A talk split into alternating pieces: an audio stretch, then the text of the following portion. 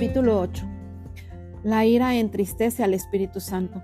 Ninguna palabra corrompida salga de vuestra boca, sino la que sea buena para la necesaria edificación, a fin de dar gracia a los oyentes, y no contristéis al Espíritu Santo de Dios con el cual fuisteis sellados para el día de la redención. Quítense de vosotros toda amargura, enojo, ira, gritería y maledicencia, y toda malicia. Antes, sed benignos unos con otros, misericordiosos, perdonándonos unos a otros, como Dios también nos perdonó a vosotros en Cristo. Efesios 4, 29 al 32. El hecho de entristecer al Espíritu Santo por medio del enojo, de la amargura, de la ira y otras formas de humana terquedad arruina probablemente más testimonios cristianos que ningún otro pecado. El texto bíblico no deja lugar a dudas de que contristamos al Espíritu Santo de Dios por medio de la amargura, la ira, el enojo, las griterías, las maledicencias y la malicia, que son enemistad del corazón. Por alguna razón cristianos que en todo lo demás son realmente consagrados, se resisten a reconocer como pecados estas emociones que nacen del enojo. Por el contrario, es muy común detener el progreso en la vida cristiana al no poder vencer ciertos hábitos externos, tales como beber, jugar y hablar profanamente, etc., sin tener que habérselas con las emociones que se agitan en el interior. Si bien el enojo es invisible, es un pecado que no va en saga de esas otras prácticas que se hacen a la vista de todos. Gálatas 5:21 les asigna las enemistades, las iras y las contiendas la misma categoría que a los homicidios, borracheras y orgías, al decir que ya os lo he dicho antes, que los que practican tales cosas no heredarán el reino de Dios. La ira, un pecado universal. La ira es uno de los dos pecados universales de la humanidad. Luego de actuar como consejero de centenares de personas, hemos llegado a la conclusión de que todas las tensiones emocionales admiten una de dos causas, ira o temor. No recordamos un solo caso de individuos o de parejas desconcertados o turbados en quienes su problema básico no surgiera de una actitud iracunda, amarga y vitriólica, o temerosa, ansiosa, preocupada y deprimida. El doctor Henry Brandt, en su libro de The Struggle for Peace, La lucha por la paz, señala que la ira puede hacer que una persona se torne temerosa. El doctor Raymond L. Kramer, otro psicólogo cristiano, afirma en su libro The Psychology of Jesus and Mental Health, la psicología de Jesús y la salud mental, a veces la ansiedad se manifiesta en forma de ira. Hay grandes probabilidades de que las personas ansiosas se tornen irritables e iracundas. La ansiedad es una forma de temor, por lo tanto, a partir de las afirmaciones de estos dos psicólogos cristianos, podemos arribar a la conclusión de que las personas iracundas pueden tornarse temerosas y las personas temerosas pueden tornarse iracundas. La ira entristece al Espíritu Santo y el temor apaga al Espíritu Santo, según lo veremos en el próximo capítulo. Al estudiar los temperamentos dijimos que los extrovertidos temperamentos sanguíneos y colérico tenían la tendencia a ser iracundos, mientras que el melancólico y el flemático se inclinaban a ser temerosos. Puesto que la mayoría de las personas son una combinación de temperamentos, podemos admitir que hay una predisposición hacia estas dos debilidades, es decir, al temor y a la ira en el caso. Por ejemplo, de ser predominantes sanguíneos y contar con un 30% de tendencia melancólica. Por otro lado, y a partir de las afirmaciones ya citadas por los doctores Brandt y Kramer, podría, podríamos concluir que las expresiones de ira de los temperamentos inclinados a la iracundía pueden causar temor de la misma manera que las exteriorizaciones temerosas del melancólico y flemático pueden desencadenar respuestas de ira y hostilidad. Es nuestra personal opinión que estas dos emociones esclavizan más cristianos a la ley del pecado que ninguna otra emoción o deseo.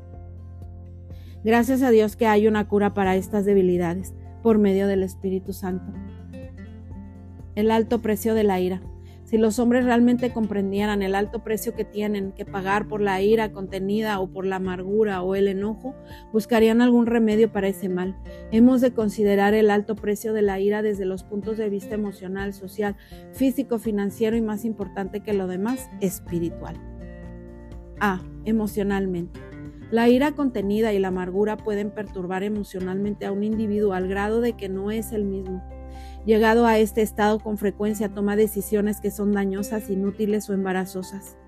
Somos por naturaleza seres interesantemente emocionales, hechos así por Dios. Pero si permitimos que nos domine la ira, sofocaremos la existencia o la exquisita emoción del amor.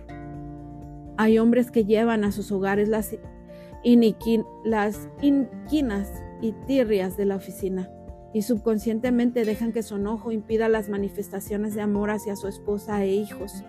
En lugar de disfrutar de sus familias y ser disfrutados por ellas, permiten que sus mentes y emociones cavilen sobre los disgustos del día. La vida es demasiado corta y los momentos que estamos en casa demasiado breves para pagar semejante precio por el enojo. El doctor S. I. Macmillan médico cristiano, escribió un libro interesantísimo titulado None of These Diseases, ninguna de estas enfermedades. Extractamos algunas de sus reflexiones. En el preciso instante en que comienzo a odiar a un hombre me transformo en un esclavo. Ni siquiera puedo disfrutar de mi trabajo porque él controla mis pensamientos. Mi resentimiento produce una excesiva cantidad de hormonas de tensión y me canso a las pocas horas de trabajo. El trabajo del cual antes disfrutaba ahora me resulta penoso. Ni siquiera siento placer en las vacaciones. El hombre que odio me persigue donde quiera que vaya. No puedo escapar de la garra con que me aprieta mi mente. Cuando el mozo del restaurante me sirve un beefsteak de solomillo y filete con papas fritas, espárragos, ensalada, torta de frutillas, con helado. Me da lo mismo que si fuera pan duro y agua. Mis dientes mastican la comida y la trago, pero el hombre que odio no me permite disfrutarla. El hombre que odio puede estar a kilómetros de distancia de mi dormitorio, pero más cruel que un capataz de esclavos. Castiga mis pensamientos hasta ponerme tan frenético que en el muelle, colchón de mi cama, se transforma en potro de tormento. La ira toma muchas formas. Hay quienes no se consideran iracundos porque no saben los distintos disfraces tras los cuales se oculta la ira. La siguiente tabla describe 16 variantes de la ira. Amargura, malicia, gritería, envidia, resentimiento, intolerancia, crítica, venganza, ira, odio, disensiones, celos, agresión, habladuría, sarcasmo, implacabilidad. B. Socialmente. No es nada agradable alternar con personas iracundas. En consecuencia, los iracundos quejosos y malhumorados son gradualmente suprimidos de los compromisos sociales o excluidos de las reuniones donde hay sana diversión. Este es el precio que a menudo hay que pagar por la ira del cónyuge, lo que a su vez aumenta el enojo que media entre ambos y cercena lo que de otra manera podría ser una magnífica relación. El precio social que hay que pagar por la ira interior y la amargura se exacerba con la edad. Todos hemos oído que alguien alguna vez pregunta, ¿ha notado que testarudo e intratable se está volviendo el abuelo al ponerse viejo? En realidad no se ha producido ningún cambio. Lo que sucede es que a medida que avanza en edad, el abuelo pierde algunas de sus inhibiciones y el deseo de agradar a otros y retorna a la más primitivas a las más primitivas reacciones de la infancia. Los niños no tratan de esconder sus sentimientos, sino que los expresan sin cortapisa. Las personas de edad avanzada retoman ese hábito. El abuelo comienza a actuar tal como se sintió toda su vida. Es insoportable tenerlo cerca de uno con su amargura, su resentimiento y su compasión de sí mismo, que a su vez le hace más difícil sobrellevar su ancianidad. Qué tragedia si el abuelo es un cristiano y no le permitió al Espíritu Santo de Dios que hiciera morir las obras de la carne. Romanos 8:13, muchos años atrás. C. Físicamente. Resulta difícil separar el precio físico que se paga por la ira del precio económico, porque la ira y la amargura producen un estado de gran tensión que a su vez causa un malestar físico, de modo que los cristianos malgastan inútilmente miles de dólares en médicos y en remedios los médicos y las asociaciones médicas que hoy en día han publicado numerosas estadísticas que demuestran que del 60 hasta el 90% de las enfermedades reconocen por causas las emociones. Y la ira y el temor son los principales culpables. Pensemos nada más en los misioneros que podrían ser enviados al extranjero y a las iglesias que podrían construirse con el 60% del dinero que los cristianos gastan en medicamentos. Sí, es correcta la estimación de los médicos y no tenemos razón alguna para creer lo contrario. Esto es dinero y talentos malgastados. ¿Cómo pueden las emociones causar males físicos? La explicación es muy sencilla, pues nuestra estructura física está intrincadamente ligada a nuestro sistema nervioso. Toda vez que el sistema nervioso se pone en tensión debido a la ira o al temor, afecta negativamente una o más partes del cuerpo. Tanto el Dr. Macmillan como el Dr. Brandt citan en sus libros una ilustración a modo de ejemplo, dibujada por el Dr. Surgeon English en su libro titulado The Automatic Nervous System, el sistema nervioso automático. El ejemplo basado sobre las obras de la carne tal cual los describe en Gálatas 5 y Efesios 4.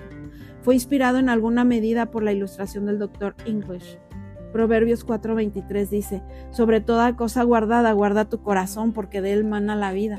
Por lo tanto, el corazón al cual se refería el autor de Proverbios no era la bomba aspirante, impelente, que reconocemos como órgano central del sistema circulatorio, sino el centro de las emociones localizado entre ambas sienes para estimular un músculo cualquiera del cuerpo y hacer que se contraiga y ejecute un movimiento.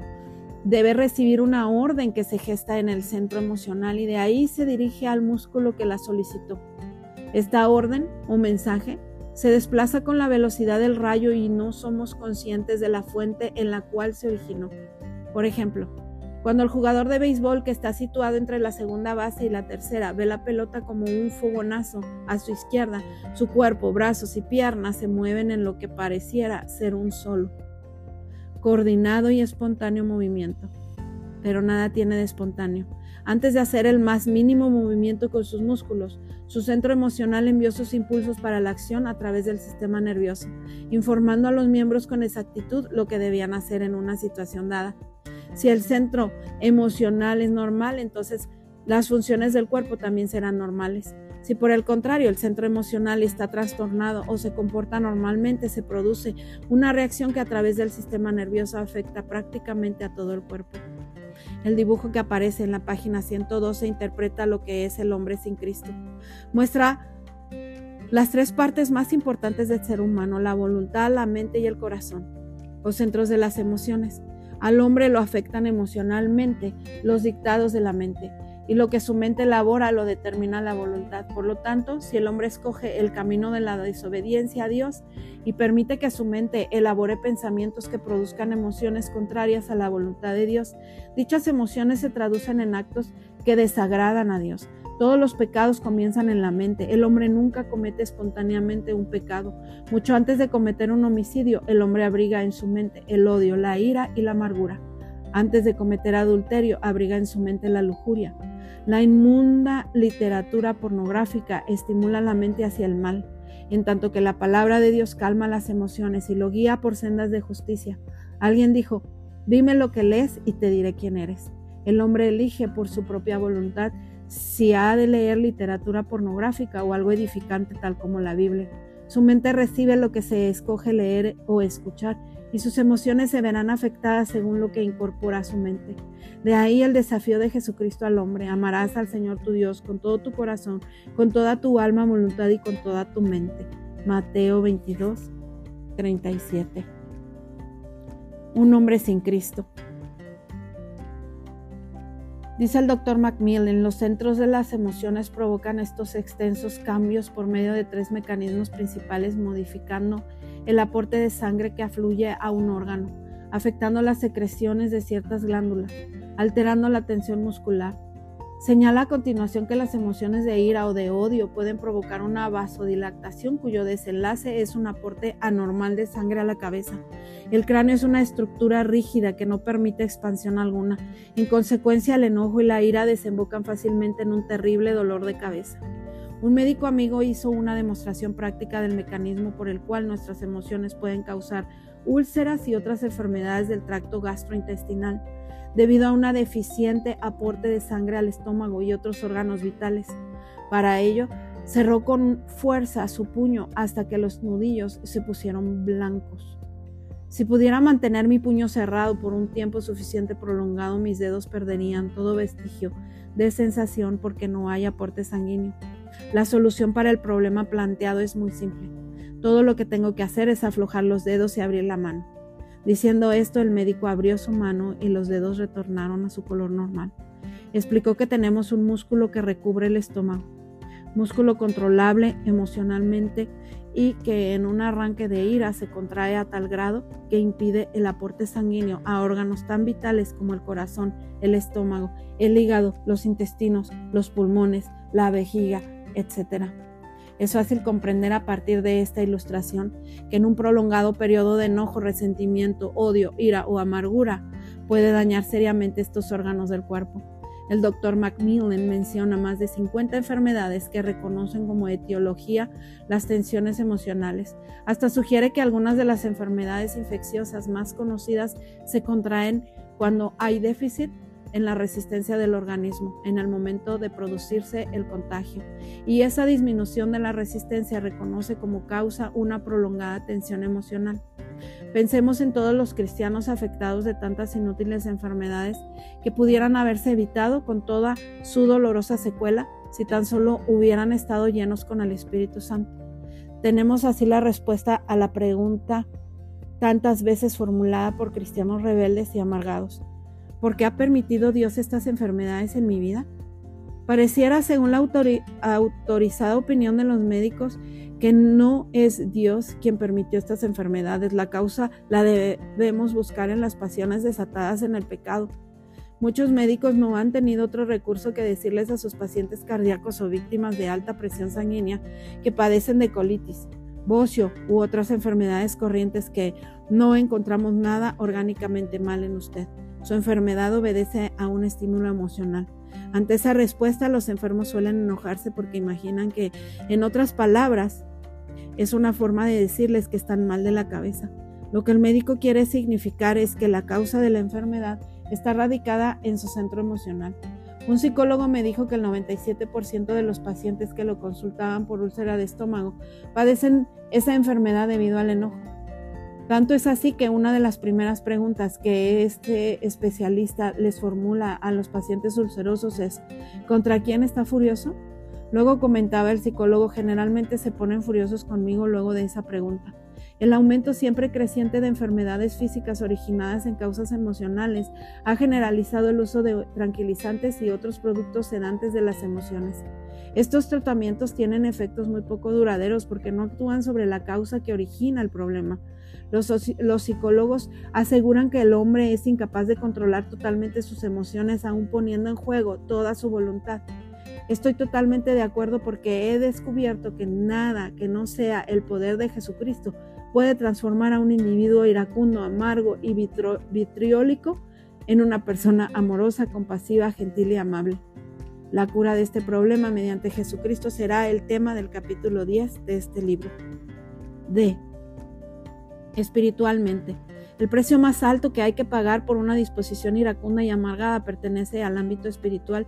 Jesucristo vino al mundo no solamente para asegurarnos la vida eterna después de muertos, sino para darnos vida abundante aquí y ahora. Y esa vida abundante solamente la podemos experimentar si moramos en Él o si somos llenos del Espíritu Santo.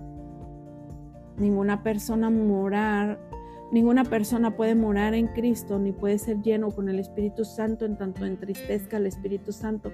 Y recordemos que el enojo, la amargura, la ira, la gritería y la enemistad entristecen al Espíritu Santo de Dios. El contristar al Espíritu Santo limita la obra de Dios en la vida de una persona.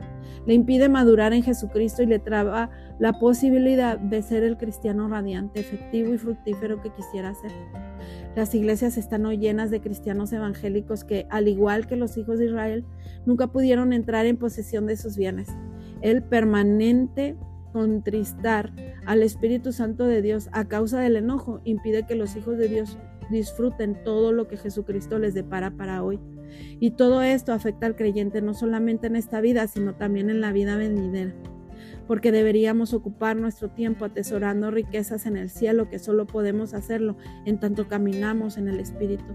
Insistimos en que el hecho aislado más importante para cualquier cristiano es que debe caminar en el Espíritu, pero para hacerlo debe permitirle a Dios que cure su natural tendencia a la ira y al desorden interior. La principal causa del enojo, que es lo que hace que un ser humano perfectamente normal, agradable y simpático reaccione de pronto acaloradamente dando muestras de su enojo.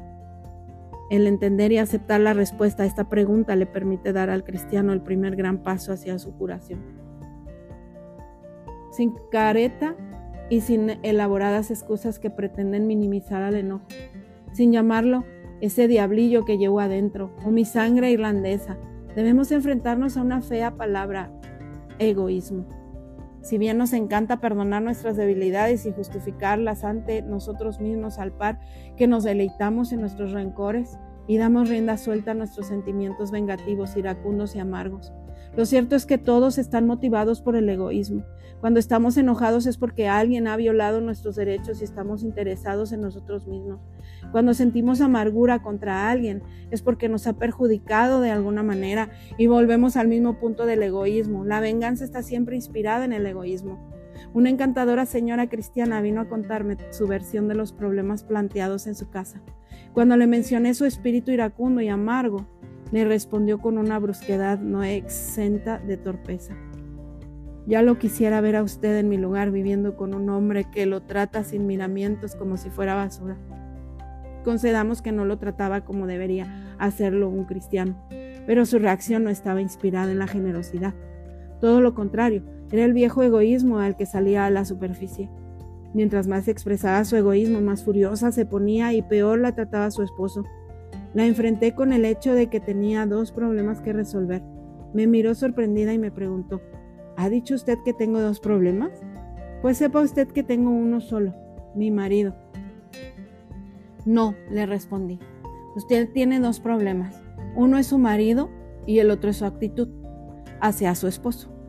En tanto usted como cristiana no reconozca su propio pecado de egoísmo y le pida a Dios una adecuada actitud, aún en las actuales circunstancias, continuará contristando al Espíritu Santo de Dios. Es increíble el cambio que se produjo en esa mujer en menos de un mes. En lugar de utilizar a su esposo como una excusa para dar rienda suelta a su enojo, comenzó por atesorar su relación con Jesucristo. En vez de exteriorizar su propio egoísmo, acudió al que ha prometido que suplirá todo lo que os falta conforme a sus riquezas en gloria en Cristo Jesús, Filipenses 4:19, y experimentó la victoria sobre la amargura, la ira, el enojo y todas esas actitudes emocionales que contristan al Espíritu Santo. En lugar de esperar un cambio en el comportamiento de su esposo, literalmente cambió el comportamiento de su esposo mediante el de ella. Me dijo que cuando Dios le concedió la victoria sobre su pésima disposición comenzó a ser amable con el que la ultrajaba, siguiendo las instrucciones del Señor. Mateo 5:44.